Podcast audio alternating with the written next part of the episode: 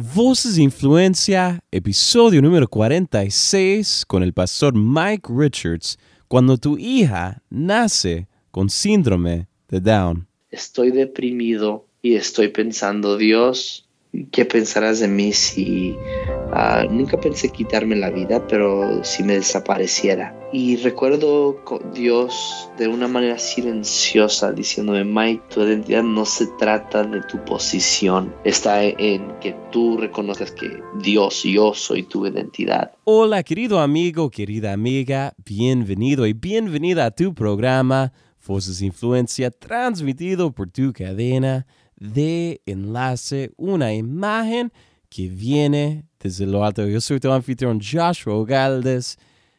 En la vida a veces nos pasan cosas inesperadas. Y el día de hoy nos acompaña un hombre que ha pasado por mucho, sin embargo, sigue adelante y sigue de pie. Hoy nos acompaña el pastor Mike Richards desde El Paso, Texas, que en un momento pastoreaba uno de los ministerios juveniles más grandes y influentes en toda América Latina. Y hoy nos cuenta de sus vivencias, sus luchas y nos cuenta su historia en una entrevista que te va a impactar. El día de hoy nos acompaña el pastor Mike Richards.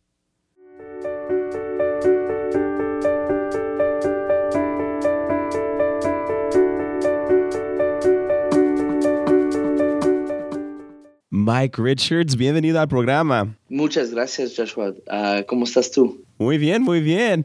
A, veces cuando escucho tu nombre, yo digo, tienes dos nombres que pueden ser un nombre, así que te llamas Miguel Ricardo. mi abuelo intentó eso. Ah, mi abuelo fue misionero en México por años, sigue siendo misionero en México, y él sí se, por un tiempo, se cambió su nombre de Víctor Richards a Víctor Ricardo. Wow. Uh, sí lo intentó para conectar más con el hispano, pero no dejó de ser awkward ah, o raro. Entonces uh, se regresó al Víctor Richards y creo que al fin lo que pegó era hermano Víctor. Mm.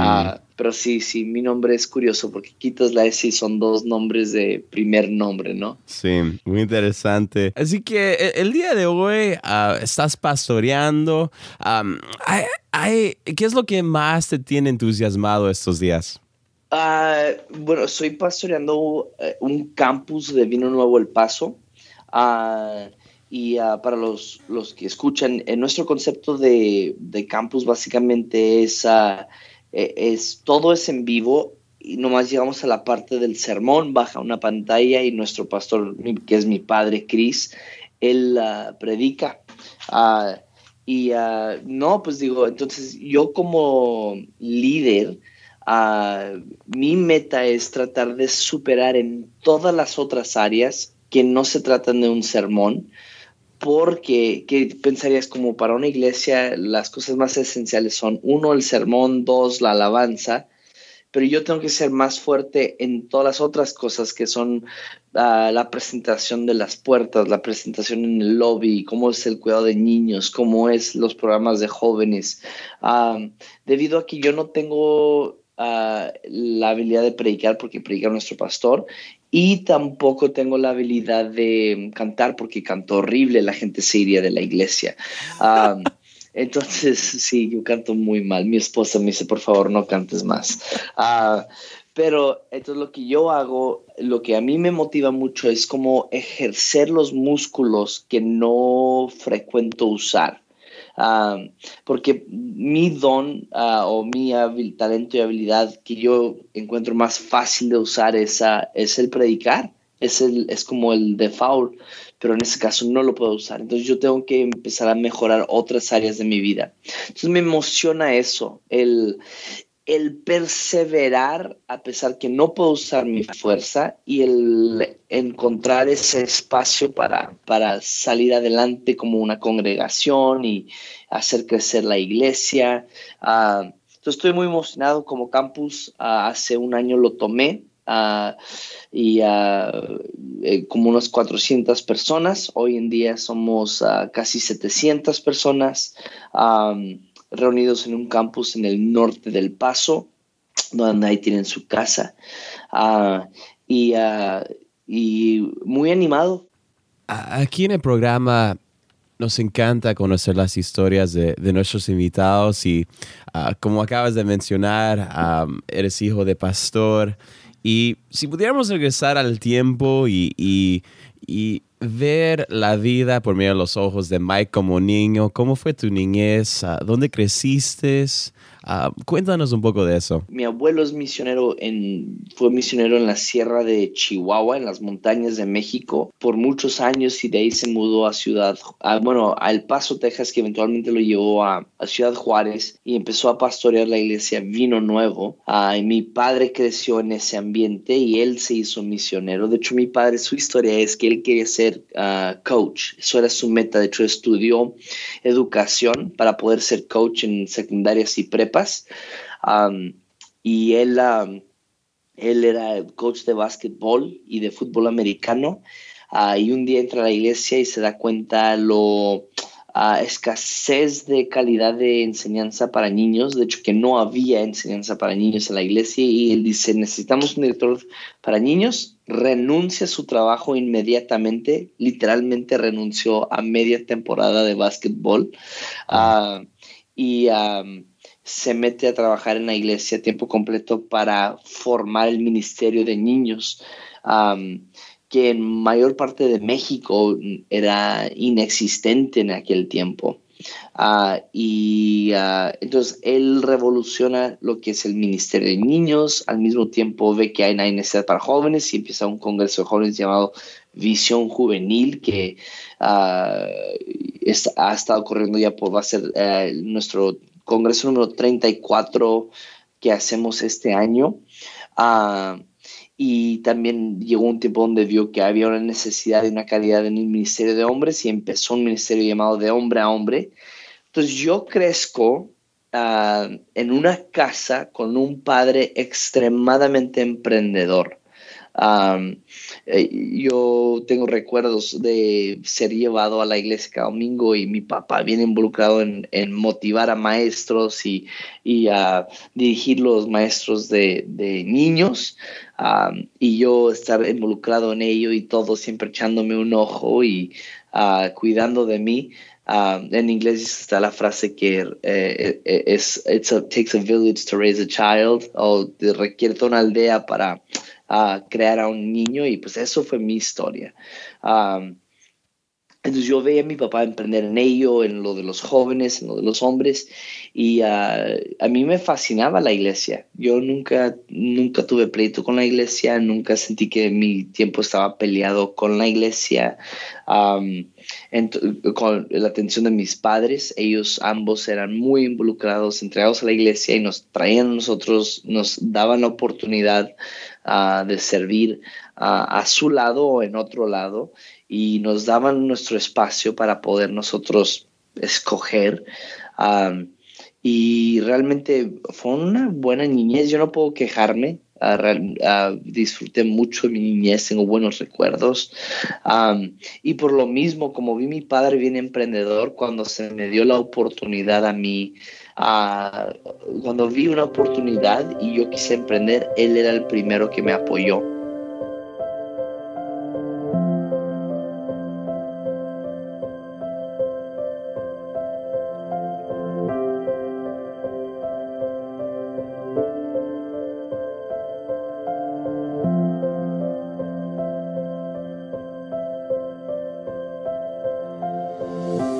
Estás escuchando Voces de Influencia. Transmitido por tu cadena de enlace. Yo soy tu anfitrión Joshua Galdes. El día de hoy tenemos con nosotros al pastor Mike Richards. Y aquí continuamos con su historia. Thank you.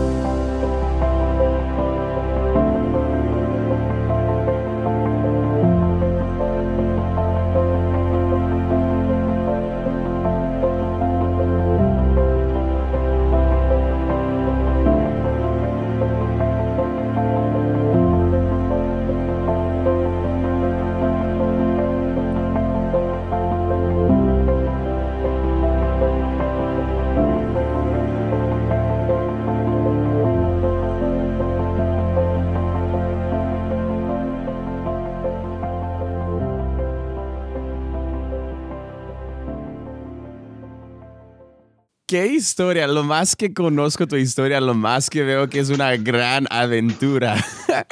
Finlandia, El Paso, México. Cuando estábamos hablando un poco de, digamos, la familia, uh, quería decirte que yo creo que a veces yo creo que le digo a la gente, ah, si les preguntara cuáles han sido los, las cinco prédicas que más los han impactado, yo creo que es difícil, digamos, a veces decir, pues son estas cinco, pero si les digo cuáles son las cinco personas que más los han inspirado, quizás dentro de menos tiempo me pueden decir, pero aún así te quiero decir que una de las prédicas que más me ha impactado fue una vez que dices una charla acerca de el perdón y de perdonar a nuestros padres y wow. y, y quisiera preguntarte en tu experiencia fue en un campamento ah, con ese tema y, qué es la importancia también de, digamos, uh, aún con los padres ideales, yo creo que hay errores uh, y, quisiera preguntarte, ¿qué crees que es la importancia de eso? Creo que, mira, Efesios nos dice que el darle, guardar rencor y odio contra uno u otro es como darle lugar al diablo. En inglés lo traduce muy padre, dice, es como darle descanso a los pies a Satanás. Entonces, sea perdonar a tus padres o sea perdonar a cualquier persona, por tu bien lo debes de hacer. Porque el guardar rencor y odio es como, es como tomar veneno y esperar que la otra persona se muere, que obviamente nunca va a suceder.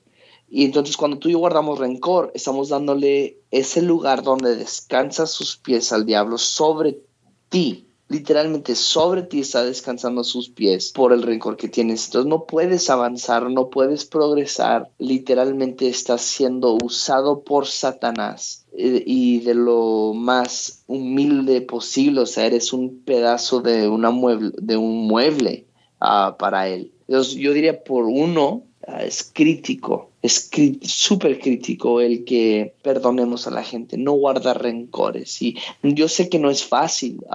hace como dos años ah, yo tuve un enfrentamiento con uno de mis colegas en la iglesia. uno de nuestros pastores ah, se molestó por algo que había sucedido. Creo que se lo contaron a mucho más grande de lo que era la situación, pero se molestó.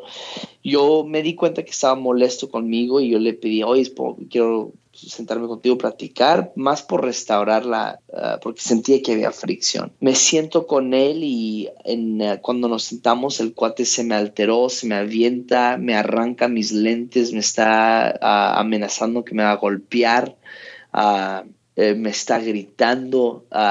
y te voy a ser honesto, salir de esa junta, yo no salí con el corazón con, esperando lo mejor para su vida. Y por varios tiempo estuve así luchando internamente, internamente un poco de que, ah, o sea, cómo, cómo se escapa este cuate. No, no quise aprovechar, por ejemplo, mi posición o el hecho que sea el hijo del pastor para que ir y quejarme de él y que lo corrieran, porque eso se me veía como un abuso ah, de la relación que tengo con mi padre, pero sí guardé rencor. Ah, y uh, y por mucho tiempo lo veía y nomás me, enojaba por dentro. Y eventualmente reconocí lo que había en mí y reconocí que sí, cierto, le estoy dando al diablo el que descanse sus pies sobre mi espalda para yo, uh, por yo guardar rencor contra este individuo.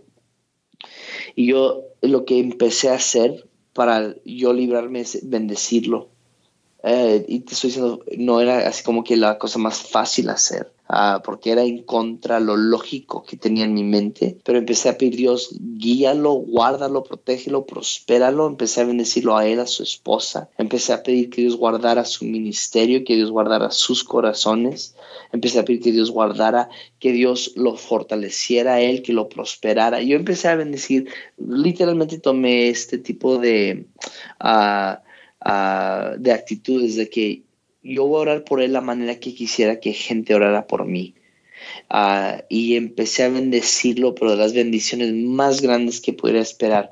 Y hasta yo puedo decirte hoy en día pienso en él, pienso en lo que hizo y no, ya no me afecta. De hecho, al contrario, deseo lo mejor por él. Sé ahorita su situación y dónde está y estoy orando que Dios los guíe, los guarde, los protege, los lleve hacia su, los propósitos de Dios porque es un hombre muy brillante, extremadamente inteligente.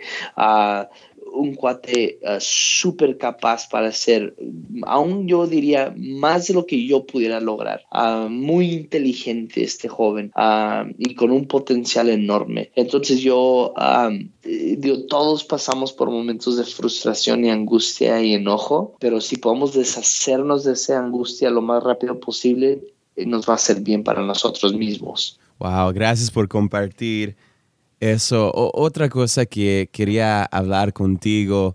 hace unos años atrás ah, nació ah, tu hija Ellie y nació con síndrome de Down y, nos, nos pudieras llevar al momento en el cual ustedes se enteraron de eso y cómo han podido superar las emociones, me imagino, los pensamientos y, y esto que quizás los, los sorprendió a ustedes. Ah, eh, recuerdo el día que nace Eli, fue muy padre ese, ese día. Bueno, yo lo disfruté, Hannah creo que lo odió porque eran todas las contracciones y el, el, dolor de parto. Pero llegamos al hospital y muy tranquilo la situación. Uh, en un par de horas dio a luz Hannah, de hecho fue, uh, Sofía tardó horas para nacer, esa niña no quería salirse de la panza de su madre. Uh, y uh, Hannah sufrió mucho, pero con Eli fue bien fácil. De hecho, cuando dio a luz, Hannah dijo, yo podría hacer esto otra vez. Y dije, vámonos, yo, yo le entro a otro, a, otro bebé. Pero uh, nace Eli, inmediatamente había como esa sensación de Ah, parece que te pudiera tener síndrome de Down. No era muy obvio y la, la doctora inmediata, la, la, enfermera de partos revisó inmediatamente varias cosas que personas con síndrome de Down, si ves tus palmas, tu mano derecha tiene una raya que continúa de, del lado derecho hasta el lado izquierdo continuo y el lado izquierdo continúa y lo quiebra para un lado y el otro lado también quiebra para el otro lado. Pero en síndrome de Down la gente, la, mucha gente, no todos, pero mucha gente tiene ambos que corren continua en las dos manos. Y, ah, pero Eli no tenía eso y luego había otra que buscaba los piececitos y ah, no tenía esa señal. Ya llegaron a probar la hiperflexibilidad y sí, Eli era muy flexible y entonces dijeron, hacemos la prueba y dije, sí, hagan la prueba y ah, sabíamos que tenía síndrome de Down, pero todavía no habían diagnosticado síndrome de Down y algo que sí fue como una alerta de que, hey, esto es muy posible es de que inmediatamente se dieron cuenta que uh, tenía una, una, que su corazón no se desarrolló uh, correctamente. Y uh, entonces estamos hablando que a 30 minutos de haber nacido, la bañamos, la estoy yo agarrando, la tengo contra mi cuerpo porque está muy frío su cuerpo y inmediatamente se dan cuenta que no está corriendo oxígeno hacia sus extremidades, la llevan al, al cuidado intensivos para bebés y y luego ah, ah, nos dicen que tiene la deficiencia, su, su, corazón no se desarrolló correctamente, nos empieza a platicar más de eso y ya seis días después nos dicen si es confirmado que tiene síndrome de Down. Y recuerdo todo ese momento, el día que nació y que se llevan a él y llevan a él al cuidados intensivos y estuvimos a su lado hasta que nos dijeron que vayan y descansen un rato. Y recuerdo mi esposa y yo empezamos a llorar, pero Ah, no creo que he llorado de esa manera en, eh, en toda mi vida. Estaba nervioso, estaba asustado, ah, había muchas preguntas. ¿Por qué Dios? nos agarramos de la mano, nos pusieron dos camas de hospital, uno pegado al otro. Recuerdo, estamos acostados ahí abrazados, llorando los dos y orando y diciendo, Dios, ¿cómo?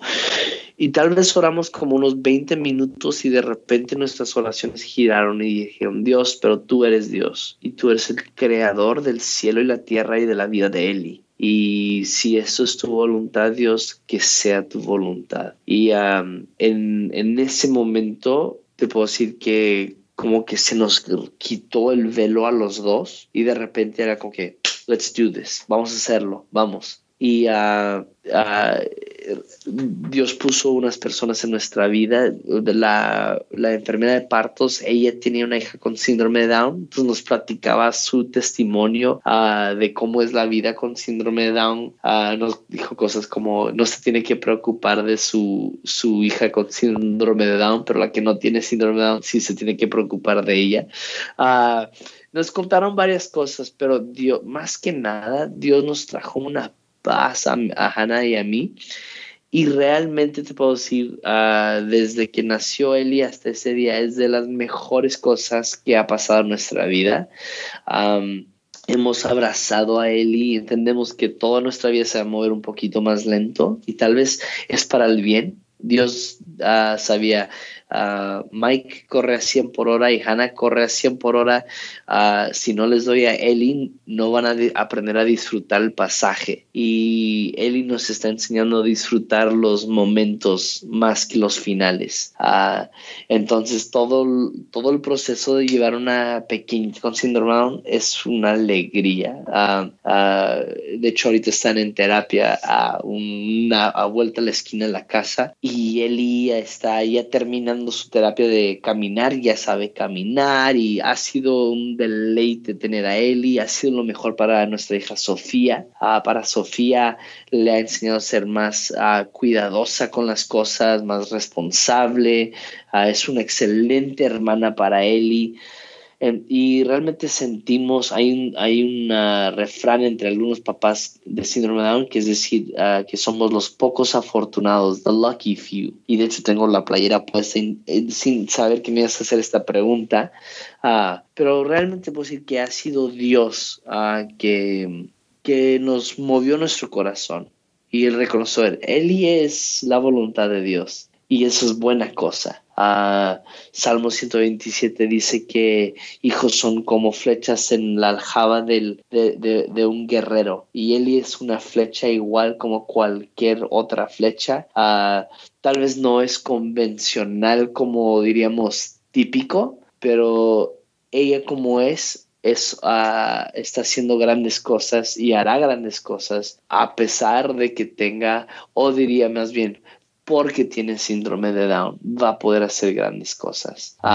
y pues ha sido un deleite tener a una pequeñita con, con sus cromosomas abnormales extras y, hermosas que son. Mm, wow. Hablando de otro tema, nos dijiste más temprano a tu papá, tus familiares, hay tíos, también tus abuelos han tenido un congreso con los hombres, de hombre a hombre. Y cuando yo veo a la iglesia, veo que las, las iglesias, la mayoría de iglesias, en mi opinión, están llenas de mujeres y las que están más comprometidas a veces son las mujeres. ¿A qué crees que se debe la falta de compromiso de los hombres en las iglesias? Ah, ¿Sabes qué? Tiene que ver con el enfoque de la iglesia. La iglesia lo hacemos cómodo para la mujer y uh, entonces, por ejemplo, llegas a una iglesia típica y ¿qué ves enfrente del púlpito? Flores. Colores del auditorio son colores uh, de pastel, ¿no? O sea, col colores suavecitos. El, el programa de la iglesia tiene una mujer corriendo por una, un campo de trigo, con sus dedos corriendo entre el trigo. Y un hombre de eso y dice, so what? Ah, no le importa. Y creo que la iglesia Ah, sin darse cuenta y no intencionalmente, no ha sido por intención, uh, pero por accidente está apelando mucho más a una mujer que a un hombre en cosas, las cosas, los detallitos pequeños. Entonces el hombre llega a su iglesia y pues no apela al hombre, apela a la mujer, a la alabanza aún Ah, los tonos que cantan las cantan mujeres, en tono de mujeres, más cómodo para una mujer cantar. Ah, cantamos canciones donde en veces no, no, no tiene un tono agresivo que al hombre le va a gustar o un feeling que, que dirías apelar al hombre. Y entonces sucede esto y lo que pasa es que estadísticamente está comprobado que por cada mujer que por cada 100 mujeres que alcanzas ah, retienes como cuarenta y tanto por ciento de familias Entonces, por cada 100 mujeres, va a haber 40 y creo que es 44 familias que se agregan a tu iglesia. Por, el joven, alcanzas un joven y es como 30 y tanto por ciento. Alcanzas a un niño y es menos, es muy poco. Alcanzas a 100 hombres alcanzas a 100 hombres y por cada 100 hombres que tú alcanzas, 93, por, 93 familias se agregan a tu congregación. Entonces, puedes decir que la iglesia hemos sido mal eficientes, muy mal en nuestra eficiencia hacia el retener al hombre porque en nuestro trabajo, porque estamos tratando de apelar a una mujer que en fin, menos del 50% de las veces va a traer a su familia a la iglesia. Pero si yo hago mi iglesia cómodo para un hombre y un lugar donde a un hombre le gusta estar, entonces voy a retener a más hombres y a más familias. Van a ser, uno se produce el otro. Ah, entonces creo que la iglesia tiene que cambiar su manera de pensar. Quitemos las flores de la plataforma. Dejemos de usar colores pasteles. Ah, vayamos a colores austerones, algo sencillo. Piensa en un garage. Ah, no tiene que verse como un man cave, pero sí piensa de una manera que sería atractivo a hombres tu decoración interno. Canta canciones en tonos de hombres y yo me he ido al extremo de poner juegos de la NFL en mi, en mi lobby ah, antes y después del servicio, uh, porque yo quiero que la iglesia sea un lugar cómodo para un hombre, porque el hombre, la mujer dirá, vámonos a la iglesia, el hombre decide vamos a quedarnos en la iglesia. Entonces creo que mucho el ministerio de hombres vemos eso, es de que la iglesia en cosas pequeñas no se está enfocando al hombre. Uh, un desayuno de hombres no es suficiente. Tenemos que pensar mucho más allá que solo hacer una actividad para hombres. Súper, súper interesante. Uh, tenemos dos más preguntas, Mike. Um, una de las preguntas es, hay gente que nos están escuchando ahorita en México, ah, quizás hay gente que nos está escuchando en Argentina, Perú, Bolivia, alrededor de América Latina, pero ¿hay algo más en tu corazón que quisieras añadir de todo lo que hemos hablado el día de hoy? Quisieras compartir con nuestra audiencia estoy ahorita leyendo, acabo de terminar uh, Génesis y algo que me resalta mucho es en Génesis 24, no 25. Habla primero de que Abraham tenía otras esposas y otros hijos, pero luego nos dice que Abraham murió y el siguiente verso nos dice, y luego Dios bendijo a Isaac. Isaac tenía 70 años a este tiempo. Entonces Isaac tuvo que esperar 70 años para recibir la bendición de Dios. Igual, cuando vemos la historia de Jacob y Saúl, cuando ellos están peleando por la bendición de su padre, tienen 77 años de edad estos hombres. Quien me habla a mí, eh, digo, hoy en día, hoy en día la, la, sociedad nos dice lo contrario, nos dice, pon una foto, checa cuántos likes tienes en cinco minutos para ver cómo va tu estatus. A ver qué tanto progresas en seis meses, si en seis meses no ves cambio, no ves mejoría, cambia continuamente, ¿no? Hasta porque hasta que encuentras esa que quieres llamarle la, la, la, bala plateada, ¿no? Que te va a rescatar. Y veo estos, estos ejemplos, especialmente el de Isaac, y me habla de que tenemos que ser contracultura y esperar. Y esperar que la, la bendición de Dios, la mano de Dios en nuestra vida, y para algunos van a ser cinco meses, para otros van a ser cinco años, para otros podrán ser 70 años, pero sea lo que sea, creo que la bendición de Dios vale esperarse y no vendernos cortos por los placeres momentarios que terminarán inmediatamente y tener paciencia en esperar la bendición de Dios que aunque tarde nos va a hacer sentir plenos y completos. Entonces, en algo en mi ministerio, alguien me dice, Mike, pero tú predicas, ¿por qué no abres una iglesia? Y simplemente te voy a decir porque estoy esperando la bendición de Dios. Mm. Y hasta que me toque ese tiempo, voy a hacer lo que me, me toca, voy a escarbar pozos. Mm. Voy a, es lo que hacía Isaac. Isaac era un experto en los pozos voy a ser un experto en, en, otras áreas que tal vez unos no pongan atención y cuando llega mi día lo voy a recibir pero no me voy a dejar complacer con algo momentario, perdiéndome de lo grande que Dios tiene por delante.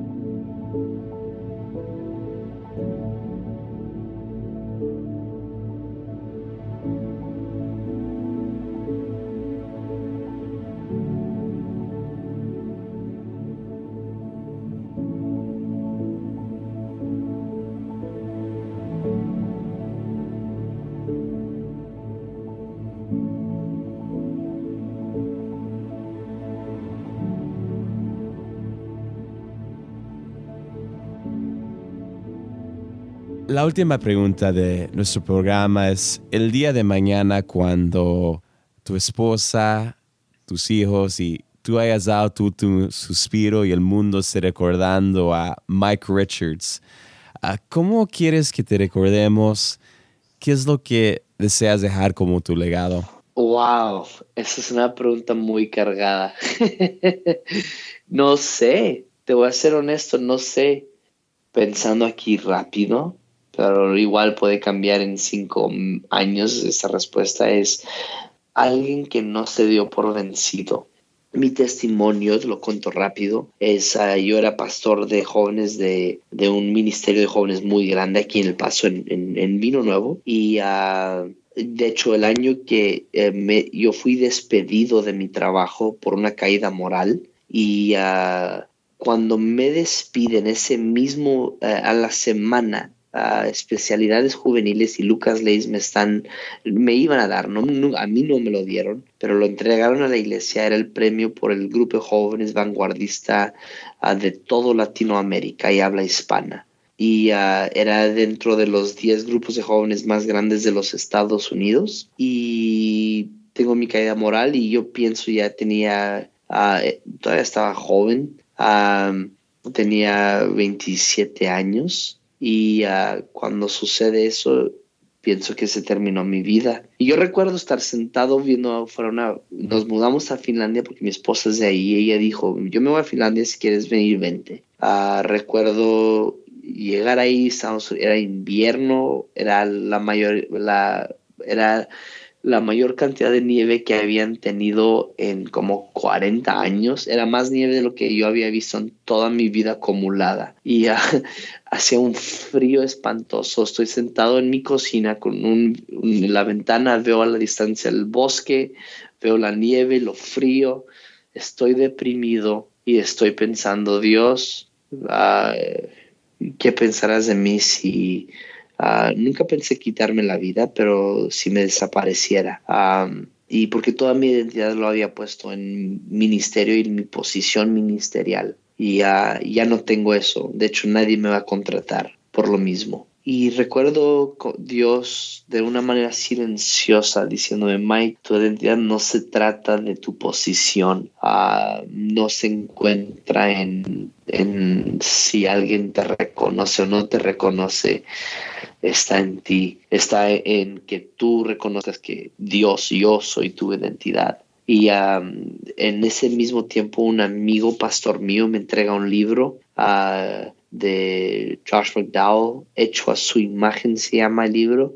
Lo empiezo a leer, me empieza a ministrar ah, y determino, no me voy a dar por vencido. Mi identidad está en Cristo. Y, no estoy en el ministerio porque yo lo he buscado, es más porque mm, Dios ha puesto la, ha abierto las puertas para regresar y Dios ha puesto el, cuando te digo que una noche mi esposa voltea conmigo de la nada, jamás había mencionado quiero estar en el ministerio, jamás había mencionado quiero regresar al paso, estoy ganando más dinero de lo que yo tal vez gane el resto de mi vida, me va bien, estoy yo sentado en la mesa codeando con el primer ministro del país, uh, tengo enfrente de mí al, al CEO de de varias empresas multinacionales. Eh, llegué a pasar eh, un ratito con el, el director de la mesa directiva de la Coca-Cola.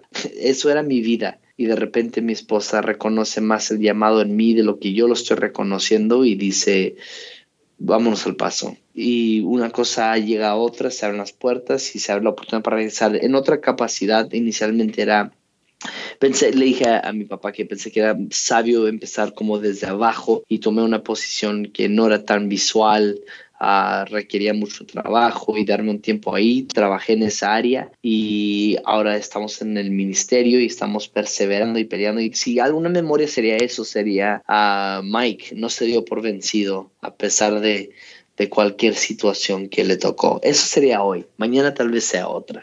Mm. Ah, y, si pudiera hacer eso sería, y por la gracia de Dios, ah, logró ver cosas que, ni él se imaginaba. Ah, eso sería lo que diría mi tumba. Mm. Pues Mike, ha sido un gran regalo poder compartir este tiempo contigo. hay gente que nos están escuchando, hay jóvenes, hay adultos, padres, alrededor del mundo y, y, para los que nos están escuchando, quizás los que también están cerca de la iglesia de ustedes, ¿qué es la mejor forma que todos nuestros oyentes pueden mantenerse conectados contigo? también eres conferencista y todo lo que Dios anda haciendo por medio de ti. Bueno, uh, si siguen en redes, yo creo que sería lo más óptimo. Uh, pueden seguir mi iglesia que es Vino Nuevo El Paso. Uh, entonces, si lo buscas, Vino Nuevo EP en, en Instagram, en Facebook, en, en todos los demás, ya ni sé, en YouTube Face o algo así. Igual el, mi cuenta en Instagram es Mike, Mike-Richards, mi apellido.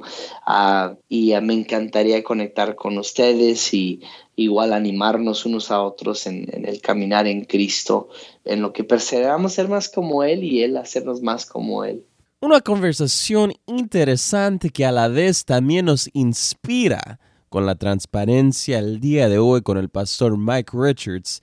Aquí, en este momento, les compartimos un segmento cortito de lo que va a ser nuestro próximo episodio con el actor y cantante Joevan Jiménez metimos el púlpito enfrente de las cámaras. Y te digo que ese año fue muy difícil, muchos mensajes de texto, y me encerraba en el cuarto eh, y, le lloraba, le decía, Señor, pero tú me llamaste. Y aprendí una lección de que cuando Dios te llama, no todos van a entender el llamado, no todos te van a seguir, te van a abrazar, te van a mandar una tarjeta eh, o te van a mandar un texto, eh, aún haciendo algo como, como televisión y película. Cuando pasó esa temporada, de las lágrimas, eh, la primera puerta más grande de nuestra vida se abrió.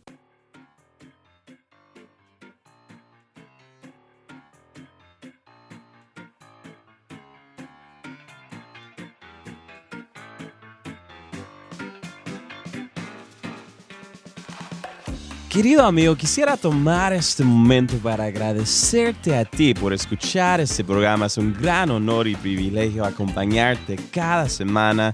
Si algo te impactó de la entrevista del día de hoy, por favor compártelo y avísanos por las redes en Facebook, Twitter o Instagram. Puedes buscar enlace y dejar tus comentarios del podcast ahí mismo. Si nos estás escuchando por medio de iTunes y tienes un momentito, te animamos a que nos dejes una evaluación del programa ahí mismo, porque nos ayudaría muchísimo con nuestra meta de alcanzar a más personas. De nuevo, muchísimas gracias por escuchar Voces de Influencia. Yo soy tu anfitrión Joshua Ogaldes, despidiéndome hasta la próxima, mi querido amigo. Un fuerte abrazo de todos aquí en Enlace. Que Dios te bendiga.